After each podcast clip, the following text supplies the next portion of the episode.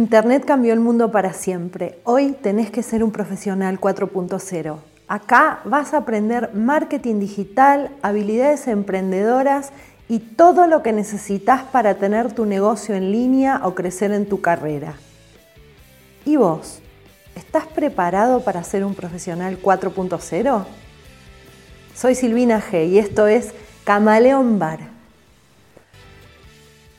Hola amigos, muy bienvenidos. Estoy feliz de iniciar este ciclo de podcast que se llama Camaleón Bar.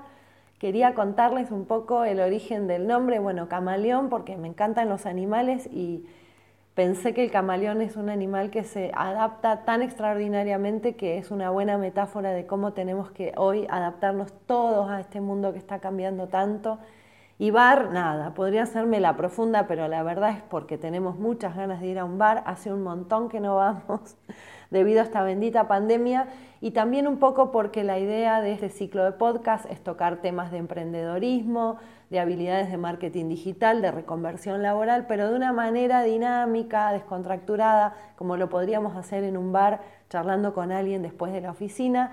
Entonces, bueno, sean todos bienvenidos a Camaleón Bar. Hechas todas las presentaciones, vamos a meternos de lleno con nuestro episodio del día de hoy. Vamos a hablar de los cinco errores típicos de los nuevos emprendedores digitales y cómo podemos hacer para evitarlos. El error número uno es empezar un negocio sin una estrategia de marketing, al menos básica. No estoy hablando de contratar una agencia antes de tener el negocio ni cosa parecida, pero sí que tenemos que tener en claro de mínimo saber quién es nuestro cliente ideal. Tenemos que hacer nuestras investigaciones, pispear un poco la competencia de aquello que queremos vender y entre eso y hacia quién creemos que está dirigido nuestro producto o servicio, tratar de segmentar el mercado lo más posible para diferenciarnos y imaginar cómo es nuestro cliente ideal, cuáles son sus preocupaciones, sus miedos, sus aspiraciones, sus deseos, qué intereses tiene, qué hobbies, qué edad, fundamentalmente si es mujer u hombre o esto es indistinto. En fin, ya vamos a ir avanzando en los podcasts y todas estas cosas que por ahí parecen chino, vamos a ir eh, desglosándolas, pero bueno, un poco la idea es como plantear el tema en términos generales. También es muy importante que en este primer ítem o para, para evitar este primer error tengamos claro o por lo menos imaginemos cómo quisiéramos ganar dinero con nuestro emprendimiento digital, dado que hay un montón de opciones como el marketing de afiliación, los clubes de suscripciones de contenido, la venta o reventa de productos físicos en lo que puede ser una tienda en línea, la venta o reventa de productos digitales, también llamados infoproductos. En este grupo entran todos los que son ebooks, cursos virtuales, webinarios, conferencias. Puedo también tener una página que genere contenido y monetizarla vendiendo banners de publicidad o publicidad por clic. Error número dos, típico. Tener una idea emprendedora no es lo mismo que querer tener un negocio. Esto es algo que tenemos que tener bien claro. Lo primero que tenemos que preguntarnos cuando tenemos una idea emprendedora es si queremos tener un negocio. Tener una idea emprendedora no es lo mismo que un negocio. Una idea puede encajar perfectamente en un grupo que se dedica a hacer acciones por el bien de la comunidad o cuestiones solidarias o sencillamente puede ser un hobby. Ahora, si yo lo que quiero es tener un negocio, lo primero que tengo que entender es que un negocio debe ganar dinero y por lo tanto implica que voy a tener que dedicarle tiempo y dinero o al menos uno de estos dos recursos. Idealmente ambos, pero lo cierto es que de mínima, si lo que busco es tener un negocio, realmente tengo que entender que va a implicar tiempo o dinero o ambos y voy a tener que preguntarme algunas cuestiones que van a definir en el futuro el ADN de mi negocio, tales como cuáles son los valores míos personales que quiero que eso represente, cuánto tiempo o dinero o ambos estoy dispuesta a dedicarle, eh, si voy a querer un negocio que crezca de a poco o que o voy a planificar un lanzamiento de tal manera que crezca muy rápido, pero bueno, tengo que tener claro que todo eso va a tener un montón de incidencias en mi vida personal, de tal manera que esto es algo que uno debería intentar tener definido antes de montar el negocio. Error número tres, bastante típico, es intentar empezar un negocio sin tener dinero ni tiempo.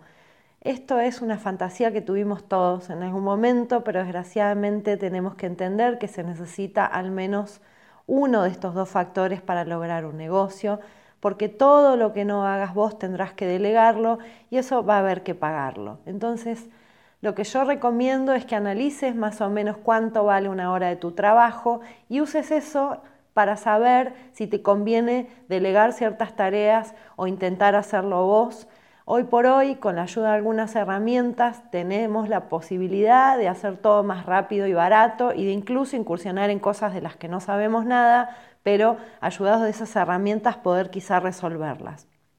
Un buen ejemplo de esto es eh, la utilización del Canva, por ejemplo. Es una plataforma, perdón, te permite diseñar portadas para blogs, thumbnails para YouTube, tu logotipo, flyers, en definitiva, casi todas las piezas gráficas que necesitas cuando querés tener algo a nivel digital y te permite ahorrar mucho tiempo y mucha plata y hacerlo sin tener idea del diseño, así que te lo voy a dejar acá recomendado entre los recursos sugeridos. Error número cuatro, bastante típico, es empezar un negocio a veces no teniendo idea del rubro y otras veces no teniendo idea de cómo armar un negocio, justamente. En cualquiera de estos dos casos tenemos que saber que vamos a transitar una curva de aprendizaje que va a tomar tiempo y dinero porque necesariamente va a haber un montón de cosas que vamos a tener que aprender y la única manera de aprenderlas es invirtiendo tiempo ahí o dinero, pagándole a alguien para que nos guíe en el proceso.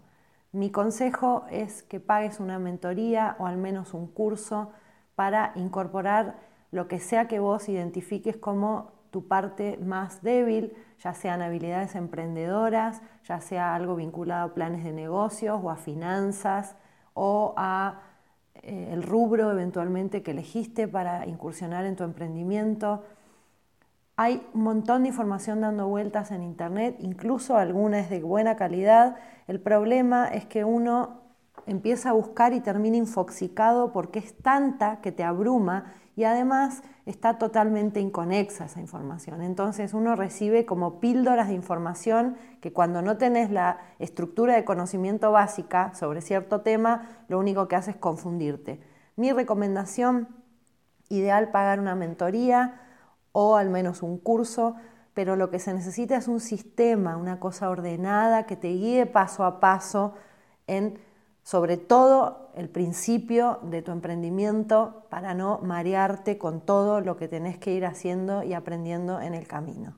En definitiva, amigos, creo que lo que se necesita para no caer en los típicos errores de los nuevos emprendedores digitales es una idea emprendedora, un plan de negocios de mínima que incluya, por supuesto, un importante apartado eh, en la estrategia digital de qué vamos a vender, a quién se lo vamos a vender y cómo, y ponerse en acción ya, dejar de procrastinar, ponernos en acción, después habrá tiempo para agregar contenido, mejorarlo, etcétera, etcétera.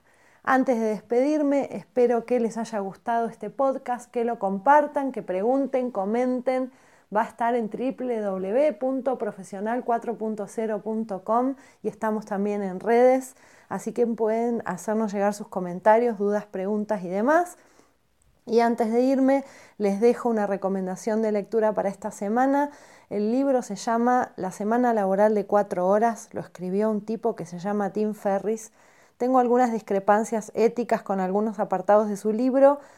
El tipo se hizo rico literalmente vendiendo suplementos nutricionales para atletas y da un montón de ideas y de tips y de recomendaciones de webs y demás que son muy útiles. Personalmente lo que más me gusta es que plantea la posibilidad de que trabajar cuatro horas por semana es posible y nada, lo más útil de ese libro es justamente que al menos te da la posibilidad de pensar en que una trayectoria laboral diferente a la que nos inculcaron es posible, así que si tienen ganas léanlo y les agradezco mucho, les mando un saludo muy grande. Próximo podcast el jueves que viene. Saludos.